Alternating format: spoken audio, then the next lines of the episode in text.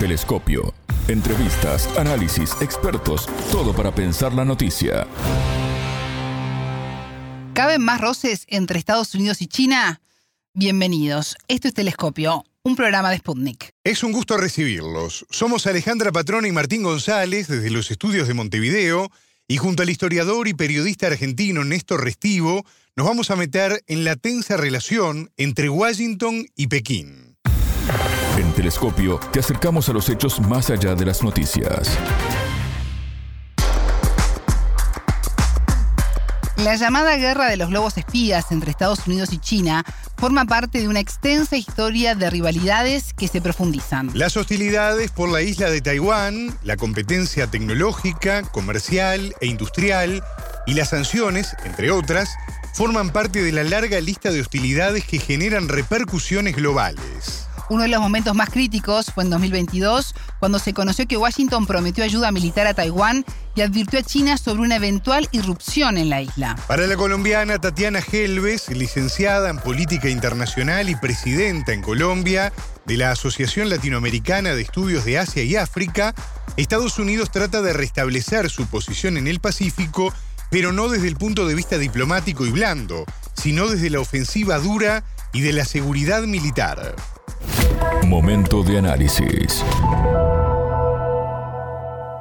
Hay más un fortalecimiento de la OTAN a nivel de, de, Europa o podría ser Eurasia, pero a nivel del Indo-Pacífico creería que no tiene eh, el espacio y además se le suma que, eh, por ejemplo, elementos como ASEAN y la pacificación que se ha dado en el sudeste de, Asia eh, prevalece como bien común la estabilidad regional en términos de seguridad, más allá de eh, lo que pueda llegar a representar alguna eh, pseudo seguridad que pueda representar la OTAN, no lo veo como un actor tan relevante más allá de lo que Estados Unidos está queriendo eh, promocionar.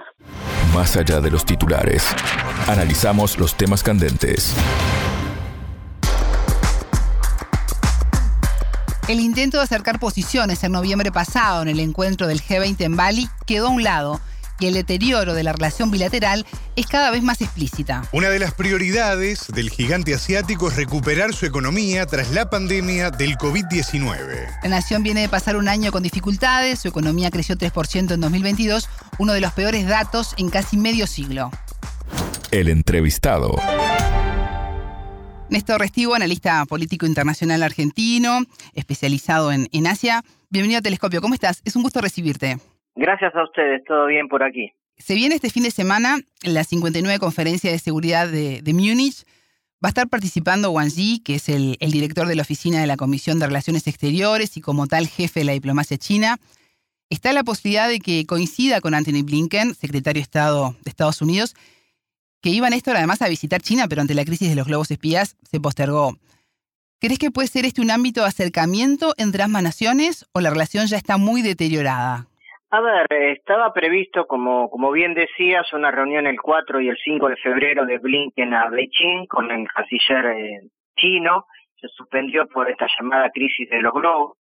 Eh, digamos, puede haber algún cruce, no lo sé, no, no está previsto, pero en todo caso hay una tensión, me parece, demasiado fuerte como para que se establezca una reunión formal, como digo, pensaba que iba a ser la otra, donde se analice una hoja de ruta, donde se continuara sobre todo algo que fue muy importante, que fue la reunión de los presidentes Xi Jinping y Joe Biden en noviembre del año pasado en Bali, en el G20, ¿Sí? eso había habilitado una esperanza. Después, digamos, de mucho tiempo de tensión, los dos presidentes se reunieron, bastante conversaron, se estableció la idea de, valga la redundancia, de restablecer lo que había quedado pendiente, es decir, ámbitos de negociación en temas militares, de defensa, vuelos directos, de combate al narcotráfico, la cuestión Taiwán.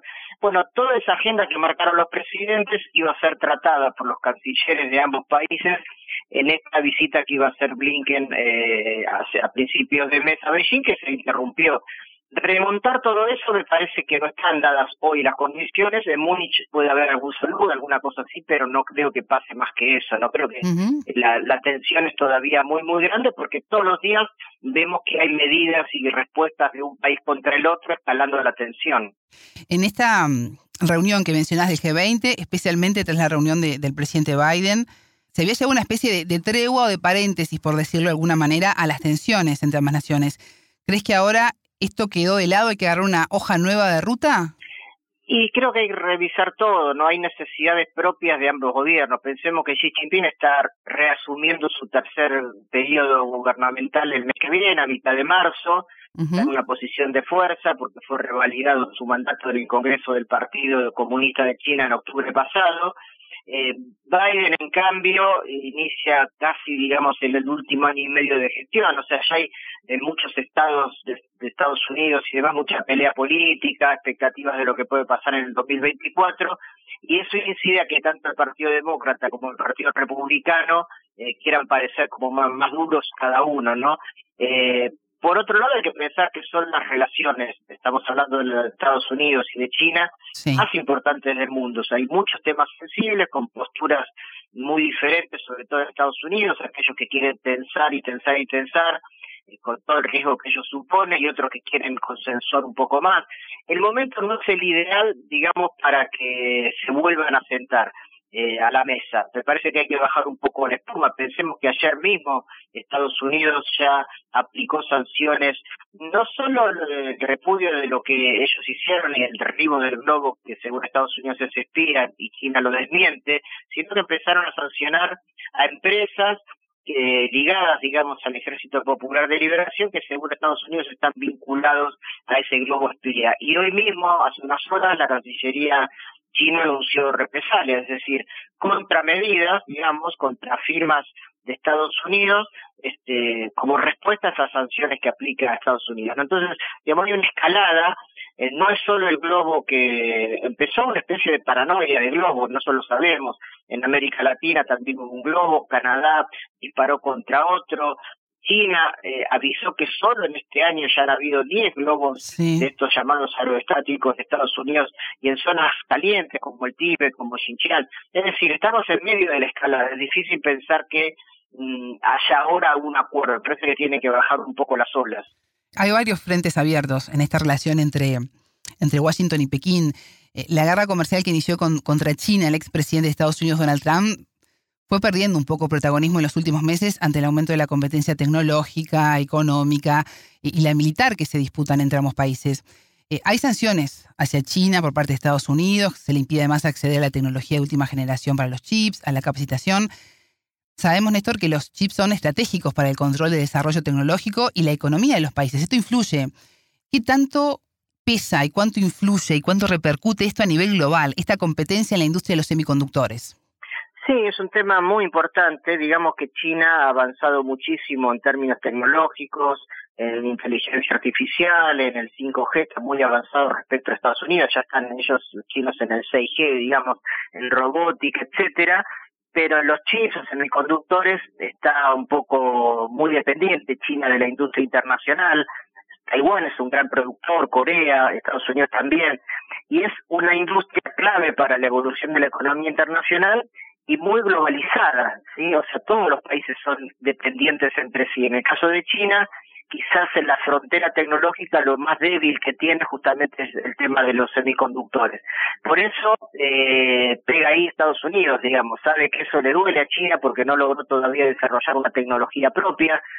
Pienso que lo va a hacer en el corto plazo. China ha invertido muchísimo para mejorar esa esa situación y no ser tan dependiente de otros países en ese elemento clave para la tecnología digital actual, ¿no? Así que eso sí tiene una influencia muy, muy grande.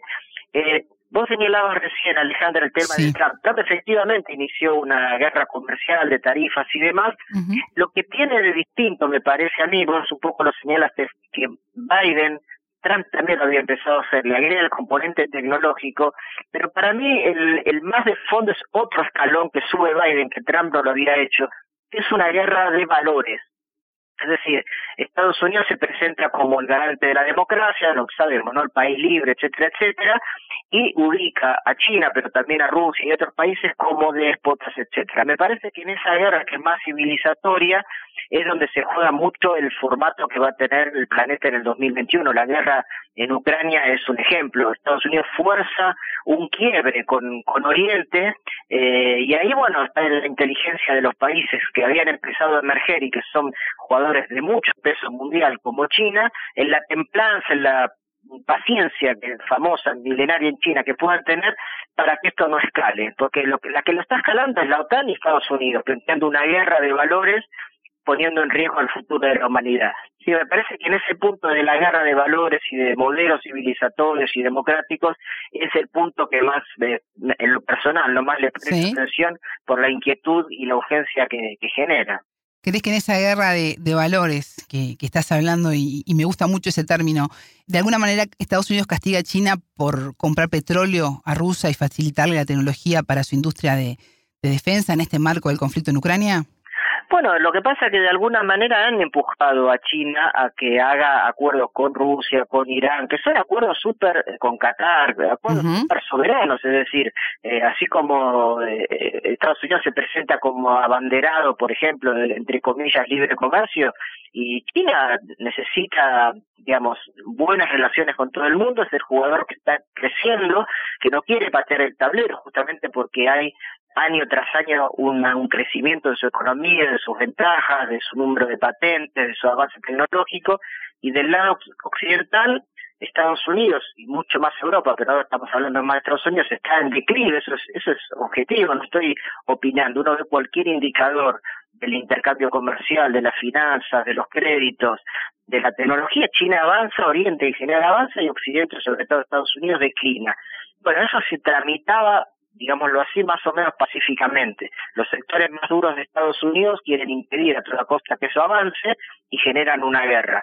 Entonces, la censura o las sanciones que hace contra China para que no compre petróleo o para que no se abastezca de chips o lo que fuera, forman parte del mismo juego. Trabarle todo lo que pueda ese desarrollo que estaba teniendo China, que estaba siendo negativo para los intereses de Estados Unidos siguiendo un poco esta guerra de valores, las hostilidades de, Washington hacia Pekín por la isla de, Taiwán, vimos que se profundizaron el año pasado, 2022. Recordemos la visita de Nancy Pelosi, que por entonces era la presidenta de la Cámara de Representantes. ¿Qué podemos esperar este año? Bueno, ese fue un punto de quiebre, ¿no? Justamente la, la charla que comentábamos al principio de la charla que, estamos teniendo entre Biden y Xi tenía que ver con remontar esa situación de agosto una provocación de Nancy Pelosi y de otros representantes y senadores norteamericanos. Eh, lo de Taiwán, digamos, la ambición que tiene Xi Jinping es que en este su tercer mandato, lo, o durante su presidencia, que puede ser indefinida, dependerá de la dinámica interna de la política china, él durante su mandato quiere que haya una sola China, sería el gran logro de su gestión, digamos, incorporar a, Taiwán a China como lo hicieron en su momento con Hong Kong, con Macao, respetando, digamos, dos velocidades o dos sistemas políticos distintos en una transición. Eso es posible en tanto y en cuanto gobierne en Taiwán el partido Kuomintang, el partido nacionalista, que es un partido que tiene mejores relaciones con Beijing, que también quieren una sola China, aunque no eh, sometidas al poder del Partido Comunista de China. Cuando gobierna el Partido Independentista, que es el PPD, que es el que está actualmente en el gobierno en Taiwán, eso se tensiona, porque ellos son independentistas, quieren declarar la independencia, se alían a Estados Unidos, Estados Unidos le provee de armas, de lo que fuere, Estamos hablando de una zona muy caliente del, del planeta, sí. Océano Pacífico, y esa área en particular es donde Estados Unidos tiene más recursos navales, militares, Japón, pensemos, Corea del Sur, Taiwán, muchos países aliados en esa zona. Entonces eso cambia eh, cuando cambia el clima político en Taiwán. Todo indica que va a ir cambiando porque en las últimas elecciones municipales el Kuomintang sacó muchos más votos, muchísimos más votos que el Partido Independentista y posiblemente las presidenciales de aquí a dos años pueda cambiar y de nuevo eso logre por lo menos bajar la tensión.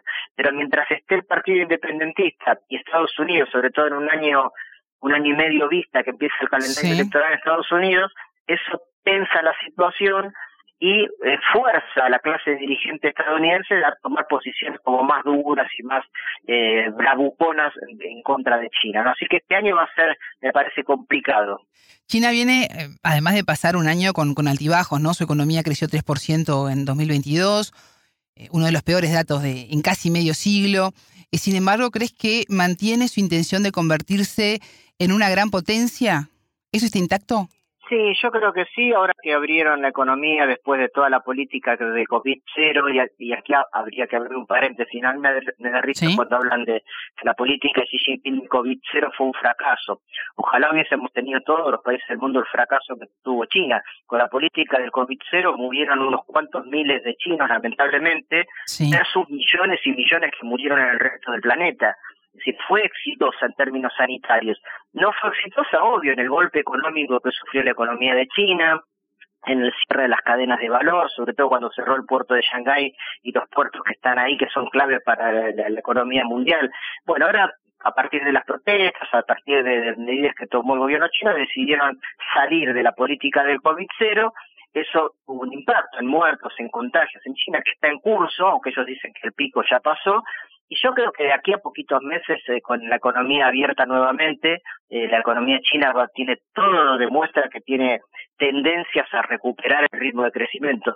No va a volver a ser el ritmo de crecimiento que tuvo en los 90 o en principios de los 2000 China cuando crecía al 10, 11% anual. Eso hace ya varios años que no pasa por la propia decisión china, ¿no? También que eso le generaba muchos problemas en su propia economía, de recalentamiento, de precios, de burbujas.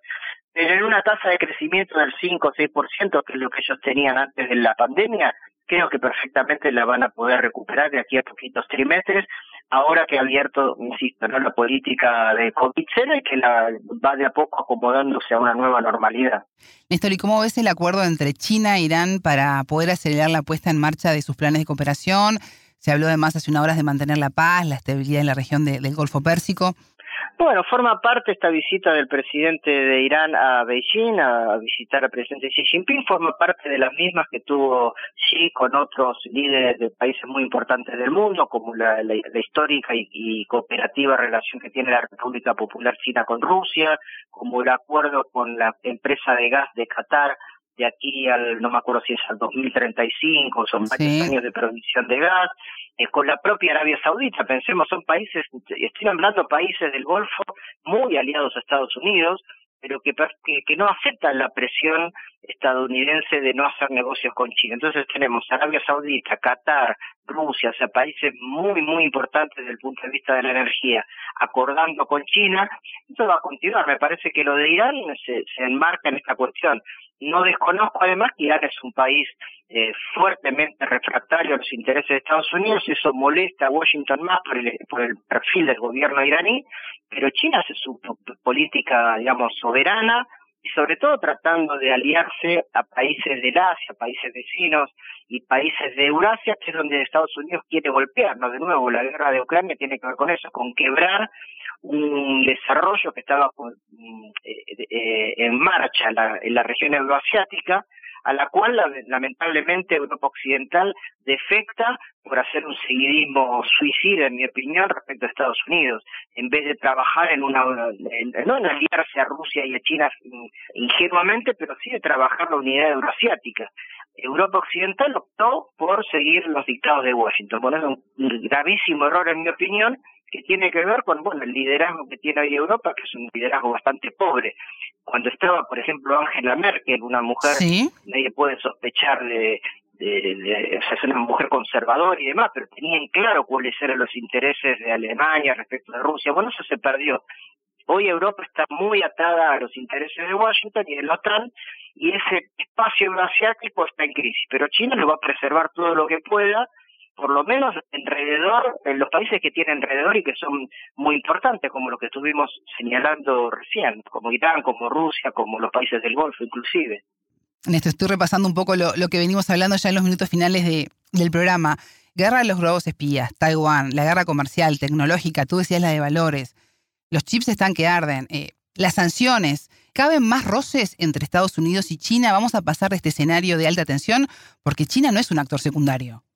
Y ahí, bueno, se ha dicho muchas veces, ¿no? El límite, la línea roja está igual, o sea, China puede soportar, digamos, presiones, eh, que medio que le hacen cosquillas sobre el tema de, no sé, denuncias de derechos humanos en la población uigur en el oeste, el tema histórico del Tíbet, eh, algún conflicto que cada tanto aparece en Hong Kong, etcétera, etcétera. La línea roja es Taiwán. Mientras eso no se cruce, cuando digo no se cruce, digo que Taiwán no declare su independencia o que eh, Estados Unidos en forma explícita trabaje militarmente en la zona eh, y que y que China a su vez se autorrestrinja de no cosa que Xi Jinping ha prometido, no ha prometido hacer, porque ellos quieren la unidad con Taiwán y no descartan la opción militar, pero eso sería la última carta. Mientras ese escenario no llegue, son, me parece, fuegos de artificio, ¿no? El límite sería un conflicto en Taiwán que desataría una, que tendría, digo, consecuencias eh, totalmente imprevisibles, no solo para los actores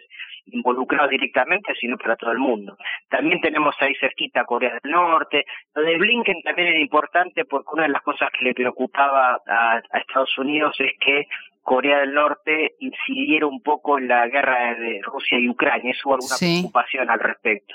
Digamos, es una zona muy caliente esa. Me parece que el límite, la línea roja es Taiwán. Eh, Néstor, antes de, despedirte, quiero consultarte porque Estados Unidos aprobó el año pasado un presupuesto récord de 850 mil millones de dólares en defensa. ¿Cómo puede repercutir esto eh, con las relaciones con China? Y a ver, eso viene pasando desde hace muchos años, ¿no? Cada, cada año que pasa, Estados Unidos revalida su, industria militar, que ahora están de parabienes con, con esta parafernaria de la guerra en Ucrania, provoca a los demás, digamos, China también en los últimos años vino aumentando el gasto militar siempre un poquito más que, que lo que crecía la economía. Eh, bueno, hay que empezar una un desescalamiento ahí, ¿no? Pero Estados Unidos es muy difícil eh, por su propia historia que surja, de, ya sea del Partido Demócrata o del Partido Republicano, una conciencia diferente. Digamos, eh, Estados Unidos vive en guerra desde que nació como nación. Este, y eso es muy muy difícil revertir hasta que cambie hacia un paradigma diferente que deberán resolver los propios estadounidenses. Néstor Restrivo, historiador, periodista y, y docente argentino, muchas gracias por estos minutos con Telescopio. Al contrario, gracias a ustedes. Un abrazo. Telescopio. Ponemos en contexto la información. Hasta aquí, Telescopio. Pueden escucharnos por sputniknews.lat. Ya lo saben, la frase del día la escucharon en Telescopio. Todas las caras de la noticia en Telescopio. Para mí, el, el más de fondo es otro escalón que sube Biden, que Trump no lo había hecho, es una guerra de valores. Es decir, Estados Unidos se presenta como el garante de la democracia, lo que sabemos, ¿no? El país libre, etcétera, etcétera, y ubica a China, pero también a Rusia y otros países como déspotas, etcétera. Telescopio. Un espacio para entender lo que sucede en el mundo.